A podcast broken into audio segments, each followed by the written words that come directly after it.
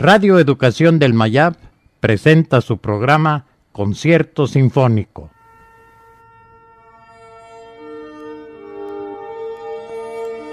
Tercera llamada, tercera llamada, nuestro concierto dominical está por comenzar.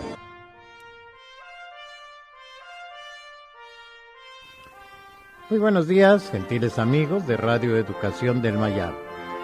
Soy Miguel Tobar y le agradezco que esté usted escuchando nuestro programa Concierto Dominical que presentamos todos los domingos a las 11 de la mañana. Nos gustaría mucho que usted formara parte de nuestro programa, pues este se vería enriquecido con sus comentarios, sugerencias y críticas, para lo cual puede usted enviarnos un correo electrónico a esta página pues hoy le voy a presentar dos obras del compositor francés Maurice Ravel, quien viviera de 1875 a 1937. Se trata de su famosísimo Bolero y de Pavana para una infanta difunta. De origen vasco por su madre, que descendía de una familia de pescadores, Ravel nació en Cibourg, muy cerca de la frontera española cuando su padre, un ingeniero de origen suizo, trabajaba en la construcción de ferrocarriles españoles. Permaneció siempre muy ligado a España y a sus orígenes vascos. Siendo su padre un melómano y teniendo su madre una hermosa voz, no es de extrañar que recibiera una educación musical temprana, que después proseguiría en el Conservatorio de París. En 1901 se presentó al prestigiado concurso Premio Roma, en el que solo consiguió el segundo premio, pero volvió a intentarlo en 1902, 1903 y 1905.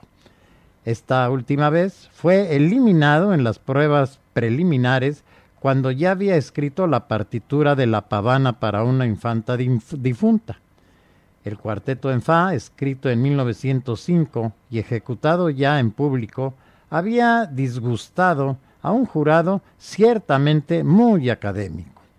Uno de los miembros de ese jurado llegó a declarar El señor Rabel puede muy bien considerarnos como bomberos, pero no nos tomará impunemente por imbéciles. Rabel tuvo que dar su adiós definitivo al premio Roma aun cuando algunas ocasiones estuvo apoyado por personalidades como Massenet y Fauret. Este fracaso fue un gran escándalo del que la prensa se hizo eco, al grado que el director del conservatorio tuvo que dimitir. Quizá por este motivo, Ravel rechazaría más tarde la Legión de Honor de Francia, no sin polémica, haciendo aparecer un mentis en los periódicos y negándose a pagar los derechos de Cancillería, aceptando en cambio la Orden Leopoldo de Bélgica. Del mismo modo, permanecería sordo siempre a las tardías llamadas de la Academia de Bellas Artes de Francia, cuando ya había sido nombrado doctor honoris causa por la Universidad de Oxford.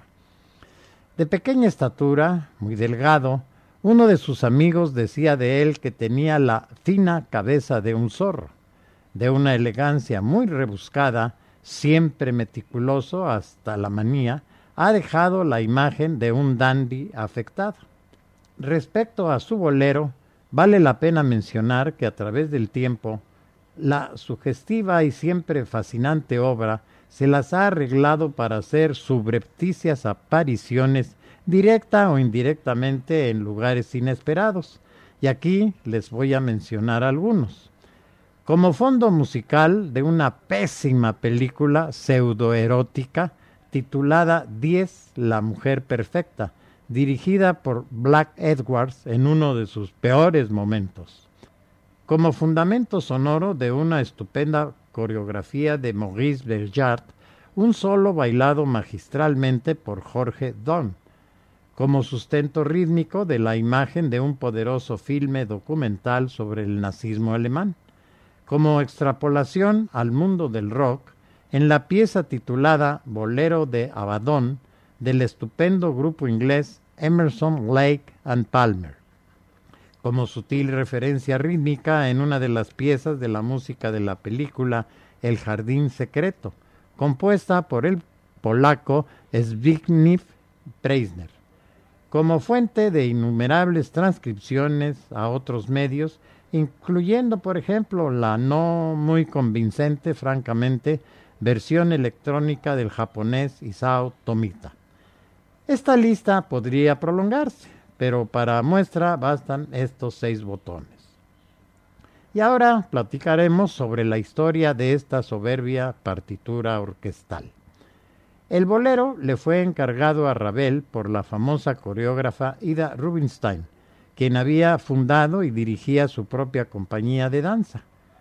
Como respuesta al encargo, Ravel diseñó lo que en sus propias palabras era un experimento y nada más. De hecho, el compositor explicó claramente sus intenciones en este texto publicado en 1931. Es mi deseo particular el que no haya un malentendido respecto a esta obra.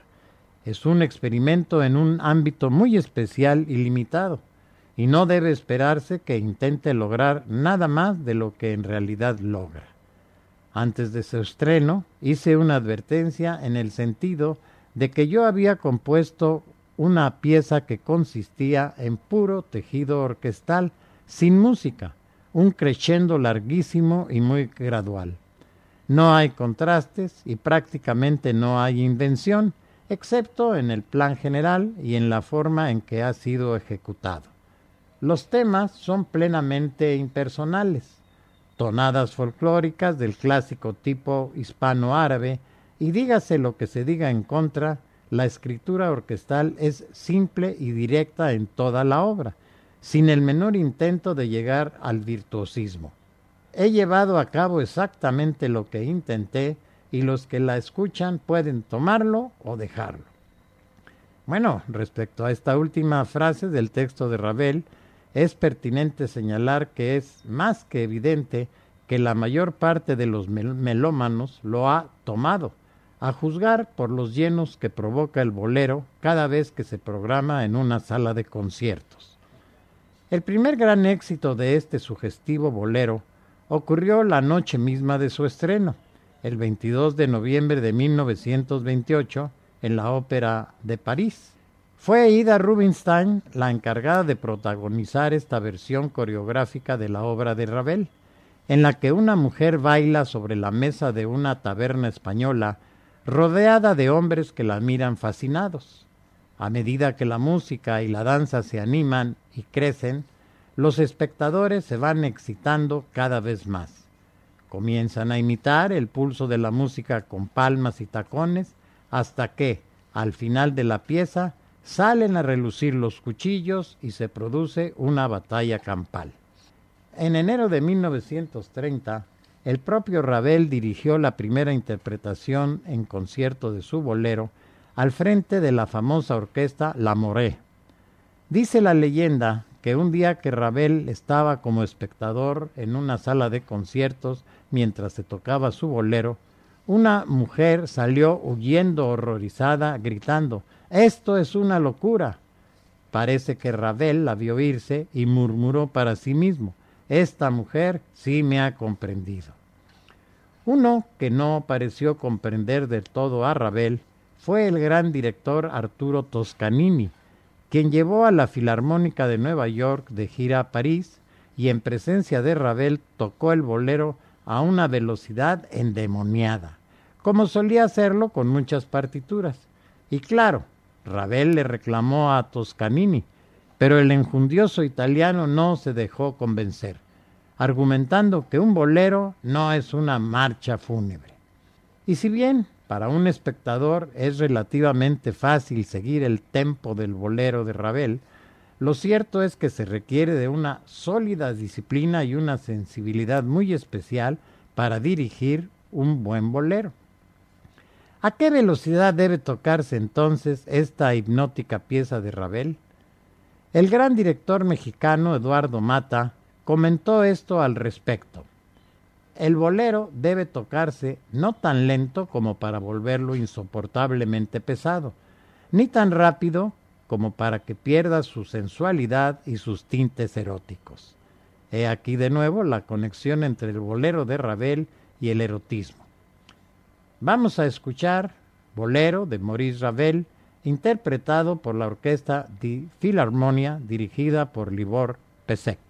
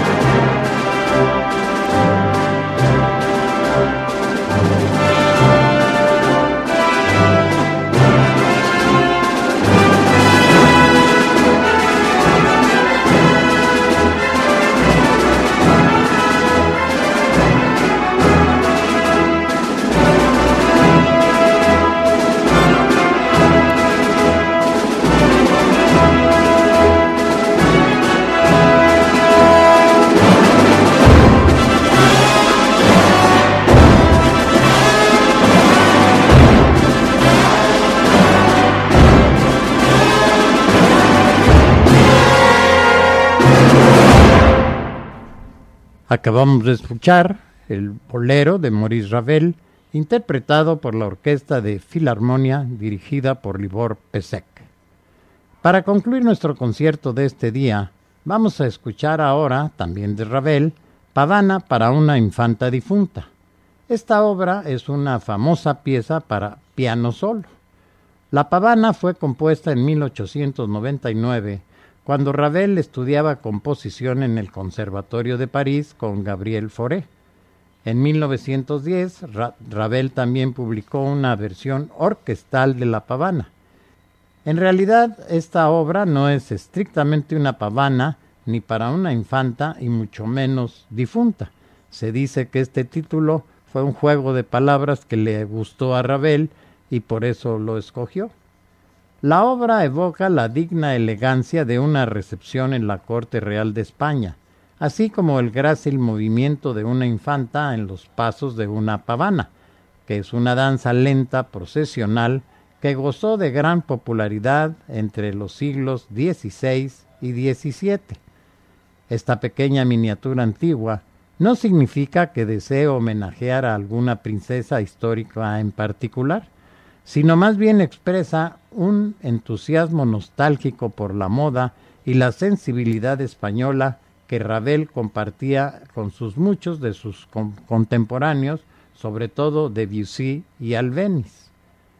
Según algunos, Ravel quizá pensaba en Margarita Teresa de España, hija del rey Felipe IV de España.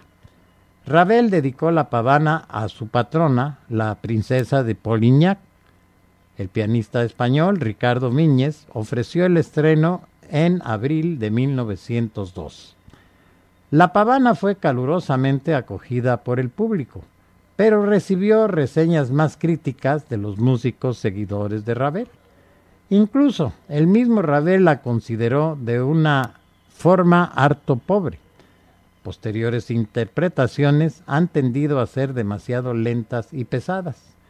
En una ocasión, Ravel escuchó una versión así, lentísima, y después le mencionó al pianista que la obra se llamaba Pavana para una infanta difunta y no Pavana difunta para una infanta.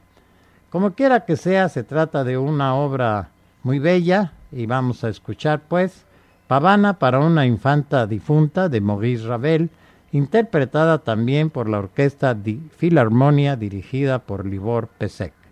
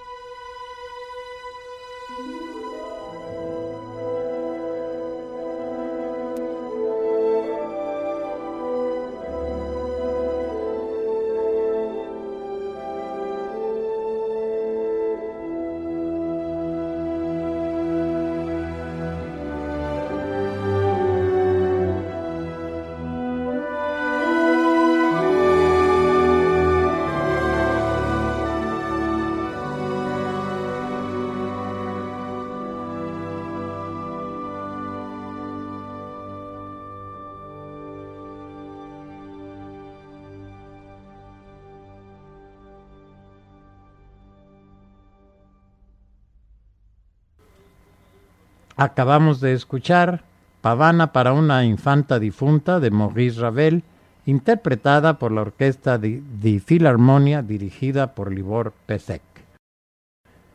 Pues es así, amigas, amigos, como hemos llevado hasta ustedes un programa más de la serie Concierto Dominicano. Su amigo Miguel Tobar le agradece su atención y le invita a que esté con nosotros el próximo domingo a las 11 de la mañana en otra emisión de Concierto Dominicano. Que tenga usted un buen y musical día, recordando lo dicho por el filósofo Nietzsche. La vida sin música sería un error. Muchas gracias.